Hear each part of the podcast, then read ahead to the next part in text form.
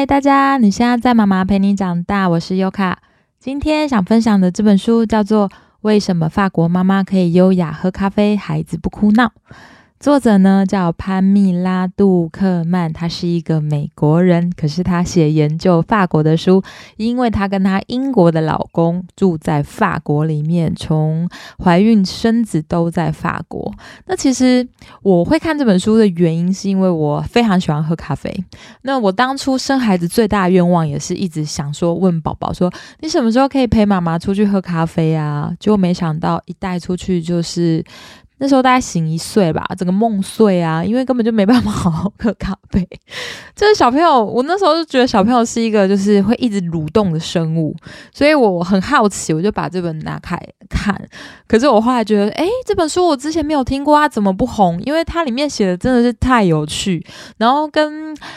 一些观点其实都有蛮震撼我，跟更坚定我的，就是从一个他是一个记者，从一个记者很优秀的记者的角度搜集的资料，以及他妈妈的 OS 去看他整个就是法国文化培养小孩的历程，跟他自己在跟美国教养文化的对比当中，他自己的反省，他自己的见解，然后他自己的实践，然后他的心得，所以很推荐给各位妈妈们，因为真的很好笑，过程当中其实。是充满了喜悦，还有发现。那我简单的说，就是她啊，其实刚刚已经有说过了嘛，她跟她英国的老公住在法国里面。那她呢，已经生了一个女儿，叫小豆，还有一个双胞胎儿子。那她非常的热情跟幽默。我们刚刚有说啊，她发现就是。他在一岁半的时候带女儿的夏日旅行，让他开启他整个这本书的研究过程。因为他那时候就觉得，嗯，带一个小孩有什么难呢？就是他天真的以为。但是他说，他下了十九层地狱，因为在他夏日旅行的度假饭店里面呢，他的女儿 z a b g a 就是吃几口就开始翻那个盐罐啊、撕糖包，然后一直吵着要下儿童椅，没有办法坐好，然后在餐厅里跑，所以他。她跟她老公就决定怎么样，就是速战速决，甚至呢，她还多给了一些小费。为什么呢？因为她在地上留有很多他们炸的甜甜圈啊，还有食物的血血。然后那时候，她就跟她老公讲说：“我决定我不要再出门了，我也再也不要笑了，然后我也再也不要生小孩了。”很好笑，就是她很认真的跟她老公讲这些气话。可是呢，后来她还是去了餐厅嘛，结果她发现，嗯。一件奇怪的事情，就是好像没有生在地狱的法国家庭，那些同年龄代，就是小豆，就是他那时候女儿一岁半的法国家庭，根本就是来度假的。他们可以静静的等候一道一道上来的法国餐点，然后不尖叫、不哭闹、不吵着要跑下去。然后作者就想说，是因为基因吗？还是因为其实法国？父母比较凶，威胁他们，还是用哄骗的方式，以及他们整个教养是生根蒂固的，告诉小朋友就是说琳达兰无黑不脆嘛。可是呢，他又在研究法国的小朋友。他发现法国小朋友没在怕生啊，而且个个开朗可爱，然后也不压抑，就是很爱说话，充满好奇。然后法国父母看起来既关心他的小孩又温柔，就是整个氛围充斥一种看不见的文明感。听起来有没有觉得很羡慕？我们是不是应该要飞去法国观察小朋友？不是去度假，是观察小朋友。像我本人看了这本书，就觉得哦，我蜜月选德国，但我下次一定要选法国。也不是说下一次蜜月，就是 下次如果有机会再去欧洲的话，我真的很想要观察那边的小孩。因为当他留心法国的教养的时候，他发现不只是餐馆哦，他几百个小时在法国公园或是游戏场的。经验，他说他没有看到小孩在大哭大闹，除了小豆就是他女儿。那我本人在台湾，其实我真的还蛮常看到的，包括我女儿。好，然后他还说，法国父母讲电话不用挂去哄孩子，因为我最近刚跟我好朋友讲电话，他也是挂掉他的电话去哄小孩。我也曾经这样子过。然后他吃东西是样样都吃，那除了下午他们都不给小朋友零食，就是他就只有一一一天一。一个下午的时间吃零食。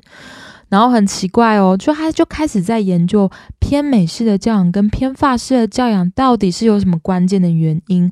后来他还发现，法国的小婴儿小 baby 两三个月就可以睡过夜，有没有很羡慕？还有不希望，就是他不需要大人时时的悉心照料，就是在旁边干嘛之类的。还有法国的小孩，他听到不。不会崩溃大哭。法国的孩子可以在一旁开心的玩。美国不一样，美国一定要陪。那他就开始在思考，他说：“嗯，美国中产阶级的育儿方式需要改进。”我觉得他说中产阶级应该是以他自己本身跟他朋友的例子，还有他在社会大众观察到的一个中产阶级的现象下去做说需要改进，因为他说我们有过度教养。还有直升机教养，跟他最喜欢形容就是孝子孝女、子女至上的文化。美国社会啊，对母职的极大化期待，就是母亲从怀胎就要竭尽所能的增进子女身心灵各方面的福利，还有福祉。母亲的需求就是会被忽视。所以说到育儿呢，美国的母亲会觉得，哦，真的是含辛茹苦，好辛苦哦。台湾呢，我觉得好像台湾有点偏美，我自己觉得我的观察。然后他就开始在说美国咯，因为历史啊，从一九八零开始，其实大量的资料和显现，就是如果你是家境不好的小孩，然后儿童就会缺乏刺激，所以呢，幼儿教养最重要。但是呢，美国随着社会贫富差距渐渐扩大，其实中产阶级的父母就会希望跟迫切的。希望可以培育孩子成为精英，就是我们常常以前在听的，就是你不要输在起跑点。还有那时候他们很信仰精神分析理论，就是儿童心理，然后他们是脆弱的，需要保护的。你的每一个决定都可能会伤害到孩子。还有一九八零年代的离婚潮，造成父母更大的愧疚感，所以养成了父母可能过度教养的子女至上文化。那他看见不同的可能，就是他在法国嘛，所以他决定他要深入研究这个主题。这个是他新闻工作者的力量跟好奇，我真的很喜欢他这股傻劲。那。再加上啦，其实作者也是被育儿的地狱逼得走投无路。他里面就讲了他很多很好笑的例子，所以他在假期后呢，他就决定要称自己叫做研究型教养。我非常喜欢这个名词，因为我觉得我们何尝不是呢？就是一直在育儿当中去思考、去调整，然后去参考各方面的资料，就是研究型的教养。还有一篇经济学家，就是普林斯顿大学经济学家主导的。他说，美国母亲的育儿痛苦指数啊，整整比法国高一倍多。听起来有没有觉得，嗯，这好辛苦哦？那法国父母看起来好像不折磨，又有点享受。那他到底秘诀是什么呢？甚至他还跟法国父母聊天，然后他还跟作者讲说：“拜托，我觉得现在法国已经都是小霸王了，甚至我觉得就是有小霸王症候群。”然后 作者就说：“拜托，你去纽约见识一下什么叫做真正的小霸王好吗？法国根本就没有。”那他的研究方法是什么呢？就是他参考非常多法国育儿大师的著作，就是没有音译的哦。然后我后来有听说，就是其实美国的书啊，行销非常的厉害。那有一些就是欧洲国家，比如说法国很厉害的书，他们其实是没有行销到世界各地的，所以很多人不知道。那他就开始去看很多法国的育儿大师，他们到底在说什么，还有。几十位的法国父母，就是他身旁的好友，然后跟专家们，因为他是记者嘛，所以他就会去采访他们，然后跟他用心跟偷偷的留意他每一天每一时刻，因为他育有三个孩子嘛，他自己的留心跟就是去洞悉他们的差别到底有什么。那他终于知道法国独特的育儿之道了，诶，是走向咖啡之路，就耶好。那他说的法国父母，他其实就是一个集合体。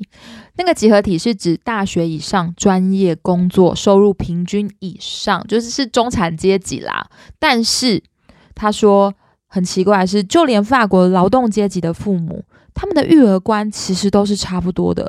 就是举凡像托儿所的老师，还有律律师以及小学老师，还有公园里会骂他的老太太，原则其实都大同小异。就连育儿书也是，他说美国的育儿书就有截然不同的理论，然后甚至很多父母会自己去选派别，可是他不想要选择某一套。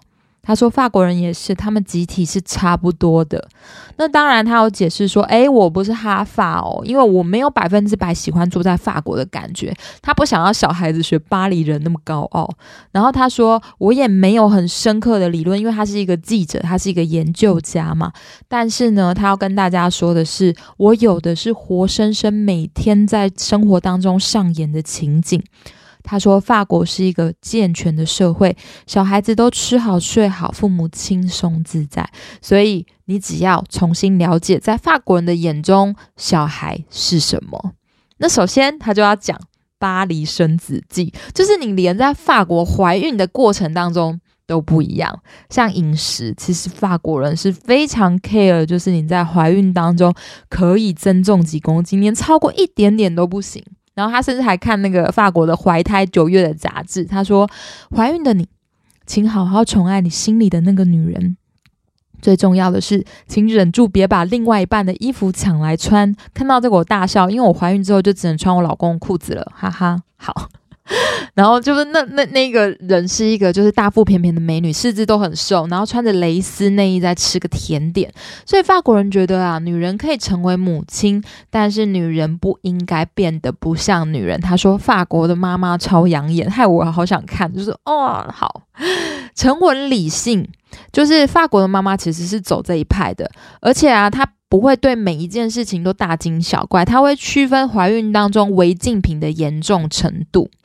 就是他甚至还有一个法国朋友，他是一个物理治疗师。他说怀孕能不能吃什么？他说我不要知道，因为不知道比较好。所以他们不会把焦点放在发生率很低的危机上，像可不可以吃生鱼片，可不可以吃寿司这些，他们其实不太 care，因为他们最重要的是觉得。孕妇，你要享受整个孕期，孕期是愉悦的时光，你要有这样的经历，而且你最重要的是要保持身心灵的平静。那像这样子，就是他们根本没有去 care 一些违禁品，杂志上面也都没有倡导安全吗？他们的怀孕安全吗？作者研究法国婴儿的死亡率低美国百分之五十七。那法国新生儿体重过轻的比率哦，只占六点六 percent，美国却占八。那美国产妇的死亡率是四千八百分之一，法国产妇的死亡率是六千九百分之一。在社会压力之下，法国人说。哦，我觉得，嗯，就是我们不能大吃大喝，因为孕妇并不是就是大吃大喝的免死金牌。然后作者就说，幸好我没嫁给法国人，我也是，因为我怀孕的时候真的是每天都要吃宵夜，而且我胖了十八公斤，谁都不能阻止我，因为是我女儿要吃的。嗯，但是法国人怎么说呢？法国人说，我觉得美国人跟欧洲北部的国家的人都比较放松啦，在美感方面。他们是很重视美感的，OK，就他们社会压力其实对于孕妇跟女人都是还是有一定的期待。那孕妇呢，你就要奉那个就是增重体重的极限为圣旨哦，因为你住在巴黎的英美孕妇，你要定期的受到惊吓，因为其实他们的国家并不会这么 care 嘛。然后如果你超过一点，可能就会被斥责的比较严重。我在想说，我在那边会不会吓到不敢生？因为说出那种肚子里的宝宝要吃的，法国人不相信。他甚至还跟孕妇说：“如果你真的饿了，你可以吃一颗苹果或是一条胡萝卜。”所以对他们来说，分娩的意义是什么呢？就是你要好好的照顾自己的身体，然后分娩只是把小 baby 从子宫平安的送到你怀里，如此而已。所以他们甚至也不会评价你到底用什么方式生，你要自然产或是剖腹产，然后你用不用无痛，他们根本不 care。而且甚至还有人说，剖腹不打麻醉，因为有一个美国人他想要就是做气球泡水嘛。法国的医生就有点生气，他说：“你必须要躺平，因为如果你发生什么事，我不知道该怎么反应。”跟美国的人就是不要打麻醉，然后他法国那个丈夫就会说：“我真的没有看过有人想要把自己痛死的。”他们完全都觉得怎么会这么奇怪，所以呢，结果就是他有一个好朋友，他打了，就是做了很多详细的流程，就是因为他是美国人。但是他最后还是不能做气球，也不能泡水，因为他必须要剖腹产，整个流程计划诉诸流水，甚至他那个法国的。丈夫还在她怀孕被送进去的时候跑去买可颂，因为她觉得她压力很大，需要吃升糖，然后她就记了，就是几乎一辈子，然后她就觉得很有趣。好，那当你的小孩生出来的时候呢？法国的邻居还有他们会问你什么问题呢？就是啊，在他两个月大的时候。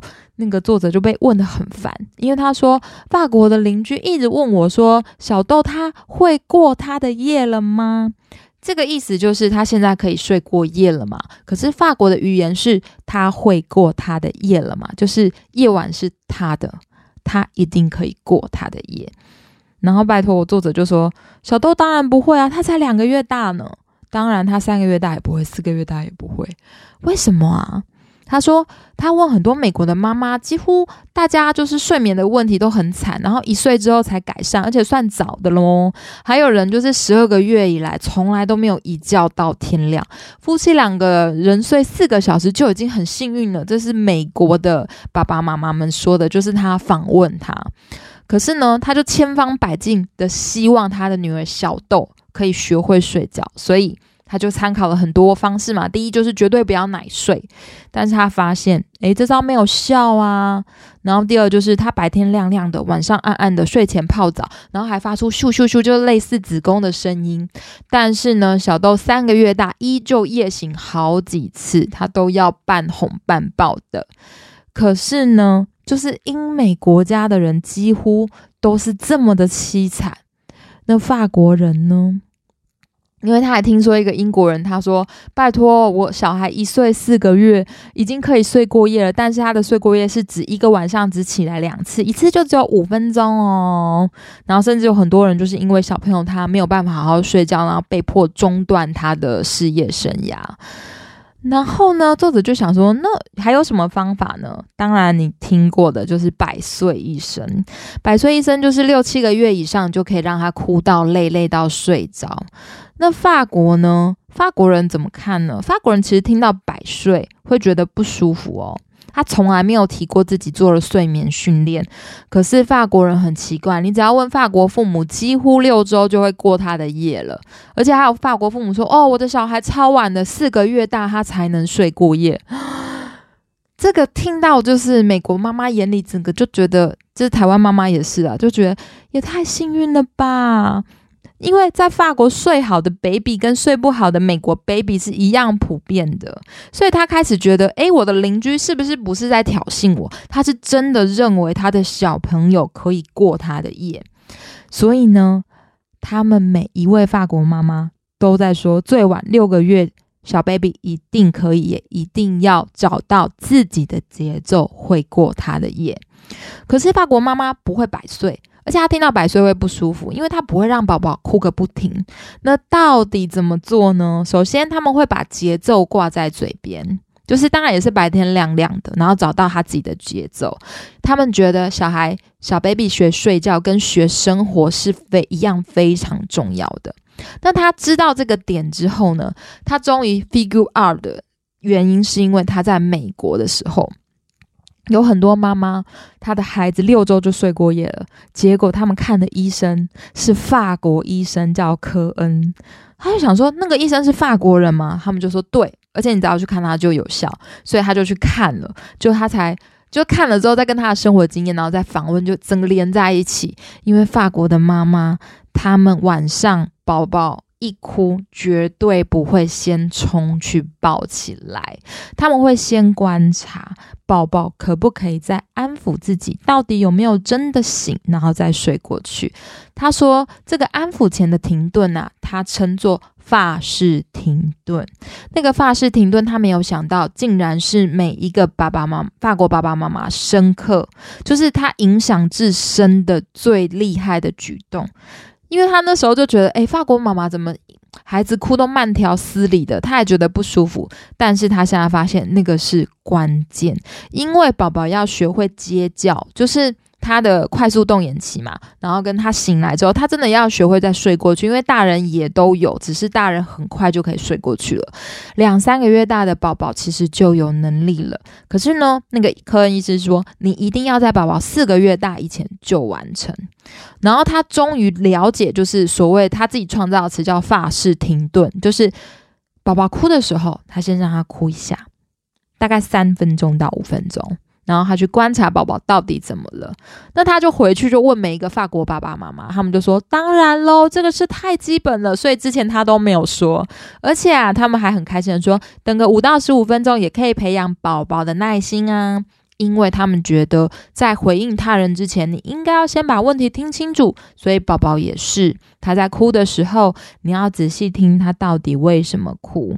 而且他们觉得，就所有的法国父母觉得他们自己有责任。如果有父母啊，为了八个月大的宝宝整夜没有睡，那这个父母其实不是善尽父母职哦，这个是有很严重的家庭失失衡的问题，甚至宝宝他也有睡眠的问题。那有人就说那是母乳的问题，因为法国人几乎都不喂母奶嘛，他们三个月就会回职场，因为他们的托儿所很健全嘛。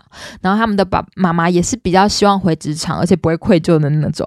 那论文就研究到底是不是因为嗯配方奶跟母乳的关系。结果呢，那个论文是这样子，就是在所有的母乳宝宝当中，他们分两批就做那个研究。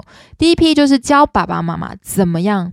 让小朋友做过夜的训练，就是你不要抱睡，也不要哄睡，然后当宝宝睡惊醒之后，你轻轻拍他，或者把那个包巾再包紧一点点，然后帮他换尿布，基本的需求，然后轻轻拍。然后第二个就是他完全都没有教，就是小朋友可能就是一惊醒，爸爸妈妈就本能就会直接去把他抱起来。那两到三个礼拜，这两个对照组完全没有差异，就是还是晚上都会一直狂醒狂哭的那一种。但是到四周大的时候，有做过睡眠训练的爸爸妈妈们的小朋友小 baby 已经百分之三十八可以睡过夜，那没有的小 baby 就只有百分之七睡过夜。那到了八周大的时候，几乎。就是没有被抱睡、轻拍、有发式停顿的，全部都睡过夜了。然后没有教的，就是凭本能把宝宝抱起来的，百分之二十三才睡过夜。所以喝母乳其实并没有跟夜醒有绝对的相关，它跟你。照顾宝宝的方式有关系，那他就用这样的方式，在第三个晚上，他女儿终于会过他的夜。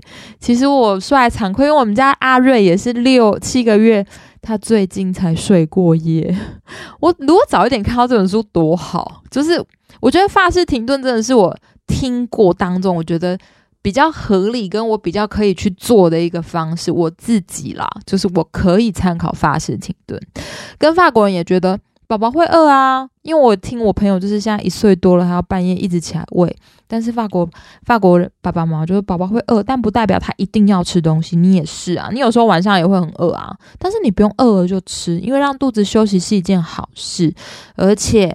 法国的父母觉得对孩子有求必应，什么都说好，他其实十分不利一个人格的养成，因为他没有需要克服的困难。好吧，真的是法国爸爸妈妈们的智慧，大家以及呢，法国他所有的。文化当中，其实他都渐渐的在培养小朋友等待的能力，就连婴儿喂食，后来都只要就他们不约而同都是八点、十二点、四点到晚上八点，为什么呢？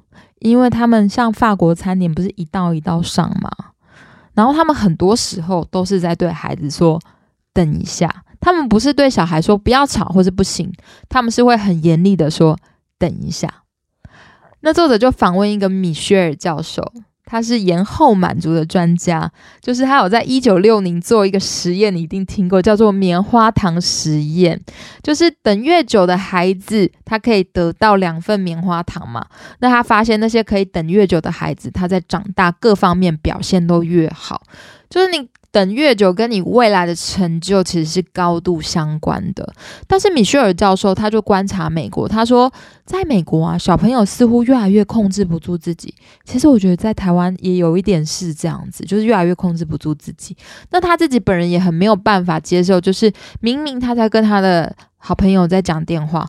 但是他说，美国的父母就是没有办法对孩子说：“等一下，我现在在讲电话，你不可以吵我。”因为法国人觉得可以等的小孩会更快乐，他甚至更能够专注活动，然后享受当下的感觉。因为你要先自制，才能自在。小朋友都会有欲望，大人也有，所以你在等待的过程当中。你可以学会转移，然后你可以不被你的欲望吞噬掉。所以法国的乖呢，是指有一个很丰富的意涵，叫做你要冷静又有智慧。那当然，所谓的等一下不是好久哦。其实法国人的等一下是指几秒到几分钟的时间，但是他们就是常常等，而且他们的饮食习惯就是可以培养孩子耐心的绝佳时机，没有刻意就是一道一道的上。他们对于培养耐心也十分有耐心，因为法国的父母也是这样子在等待。还有另外一个，就是研究指出啊，如果问。美国父母跟法国父母就是鼓励孩子自己玩。美国人会说：“嗯，这个还普通，普通重要，因为他们都会跟孩子一起玩，知道就是很精心的教养。”法国人是什么？高度重要，这是一个很重要的技能。他有一个准则，就是当孩子正开心在一个人玩耍的时候，我自己有看醒醒，就是当他很开心的时候，自己玩，他会陷入一个流里面，那个时候就不要打断他。因为其实之前我们也会，就是他看书看的好开心，我们会说，哎，一起看，或者他他如果在玩乐高，我们会说你在做什么？但是法国父母那时候他会让他享受那个流，就是他会观察孩子自己的节奏。可是美国人怎么样呢？他说，在美国啊，小朋友会插话打断大人的聊天，没有固定的用餐时间，随时吃。但是呢，重点是美国人的父母都没有在说不行，是法国。的他的朋友也是记者这样子说的，可是法国呢，他会有一个很很不能动摇的框架，他们叫他教教育的框架。我是觉得那个是原则，但是在那个框架跟原则以内，法国的小孩可以非常的自由自在。那他自己就在问自己啊，他说：“嗯，难道不会扼杀他的小小心灵吗？因为我要一直对他说不啊，而且他朋友美国朋友也在说，哎，你你不要说对孩子说不，因为这样孩子也不会对你说不，这是对的吗？可是呢，他说法国父母对说不倒是没有纠结，因为他们的准则是什么？孩子必须学习面对挫折，因为他们觉得他们应该。”要可以面对挫折，他们觉得如果他们受伤，然后不能面对，这样才是不健康的。里面有提到一个法国的绘本，叫做《完美公主》。那个完美公主 Roy，她吃完午餐啊，看到可丽饼，她就大闹一场。结果呢，她妈妈当然是不准她说她要吃可丽饼嘛。可是呢，她就用手蒙把头别开之后，她的下一页是露出一个灿烂的微笑。这个童书的里面的内容是在说，哦，我上一秒大哭，可是如果我可以学会控制自己，我会更快乐。我自我个人就是我非常喜欢带我女儿就是共读看绘本，然后我有一次我看到一本。叫做 Lisa 跟卡斯伯，我不知道大家知不知道，因为他也蛮有名的，就是就是坐火车养狗系列的。我看完之后，我立刻翻后面，我说这是哪一国的绘本？因为跟我之前看过完全不一样，就是法国的绘本非常的真实。像那个坐火车，坐火车，Lisa 跟卡斯伯坐火车，从头到尾就是一只小狗狗，然后它可能在火车上面捣蛋，然后之后被抓回去他父母旁边，然后最后是父母说啊。终于我们到了，就这样子就没有了诶。然后跟养狗狗，就是他想要养他阿妈送给那个卡斯伯还是卡斯伯一只狗，然后他就想养，可是到时候他发现他不能养，就这样子，就是他非常的真实，也没有就是那种很完美解决一件事情，比如说一个汤匙，然后他觉得自己不好。不能当叉子筷子，但他最后发现汤匙也很好啊，都没有这种励志，就是非常的真实。所以我后来对法国的童书就蛮有兴趣的，因为他们真的是跟美国的啊，还有台湾的，就真的真的很不一样，非常真实的绘本。然后我自己也去图书馆要借完美公主那一套回来给我女儿看了。那法国的心理学家呢就说，其实啊，就像 Ro 一样嘛，他要吵吃可丽饼或者他吵玩具。你只要告诉他说不好意思，我们没有这个计划，然后给他转移，然后甚至心理学家还说你可以讲从前的故事啊，因为小朋友很喜欢听。那过程当中你是温和跟尊重的，就是你不是权威、很压迫的，然后你要保持眼神的接触，可是你还是要让你的小孩知道你不能想怎样就怎样，就是三到六个月就开始训练他的等一下，一哭就喂，很像。那个心理学家说，很像你在对待一个成瘾跟失去理智的人，所以你期许宝宝可以耐心，你也在尊重跟相信他。那他们就觉得，法国父母就觉得，让孩子不高兴不是你教养方式错误啊，因为如果你没给他挫折。而且越小，其实他接受度越快嘛。你没给他挫折，那他就会被内心的欲望困住，他会更焦虑，因为他要阻挡他自己，但是他没有办法，他就会更焦虑。我真的看到，就是没有被说不长大的小孩，他的内在的冲动，然后跟渴求，其实是非常混乱的，因为他没有办法阻止他自己，但是因为他已经任性习惯了，然后他又觉得怎么大家这样要求他，他无数的。他无数的都会跟内在自我有冲撞，但是同时也因为他任性，他没有办法对被团体接受，知道吗？他就是被班上排挤了。那其实就是因为妈妈很少对他说不，这个我看了都觉得很心疼，因为他觉得全世界都是坏人了。我那时候这样观察看，但是他必须要先接受，其实这个世界就是会有很多限制开始。哎，讲到那个小孩了。好，那接下来还有要再介绍一个人，就是啊，叫做朵尔托，他是一个法国的育儿大师。那个是在一九七零年代非常极负盛名的小儿科医生跟精神分析大师。他在美国其实不太有名，甚至没有他的译本，就是著作的译本。然后法国人非常的惊讶，因为每个法国人都知道他。那我觉得啊。那个朵尔托医生，他最重要的论点就是，他觉得婴儿可以沟通，具有理性，然后听得懂别人的话，然后跟强调妈妈、爸爸的直觉。他连对待新生儿都会完整的尊重，他打从心里认同孩子也是理性的人类。但是他甚至说啊，其实有弟妹不嫉妒也不是好事，因为小朋友当然要懂嫉妒啊，这个很自然。他会非常努力理解孩子行为背后的原因，然后他会让小孩知道这个世界充满限制，但是你可以消化并且面对。这个就是隐藏在法国人所有心目中相信的事情，就是小孩可以沟通，婴儿具有理性，他们是可以听得懂的。这个真的是要很有自信呢。我我觉得我现在也努力在朝这个方面走，但也真的会有越来越好的感受。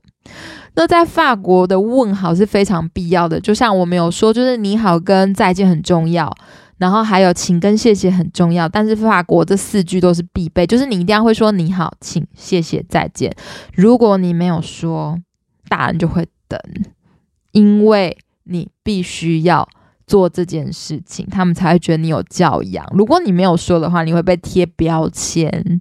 我自己也 fighting 很久，因为我觉得醒醒就是要会问好，甚至法国人也说不会问好的孩子就是没有自信。因为醒醒比较起来，他真的是比较害羞，他都要等好久。但是我最近在开始跟他工作，我觉得有越来越好的可能，因为他弟弟现在在学吃嘛，学爬，然后我说弟弟将来还要学走，他也会学到礼貌。可是弟弟现在没有办法学礼貌，因为他还不会说话。那你已经到了这个阶段了，然后醒醒就真的哦，他就开始在很认真的学礼貌。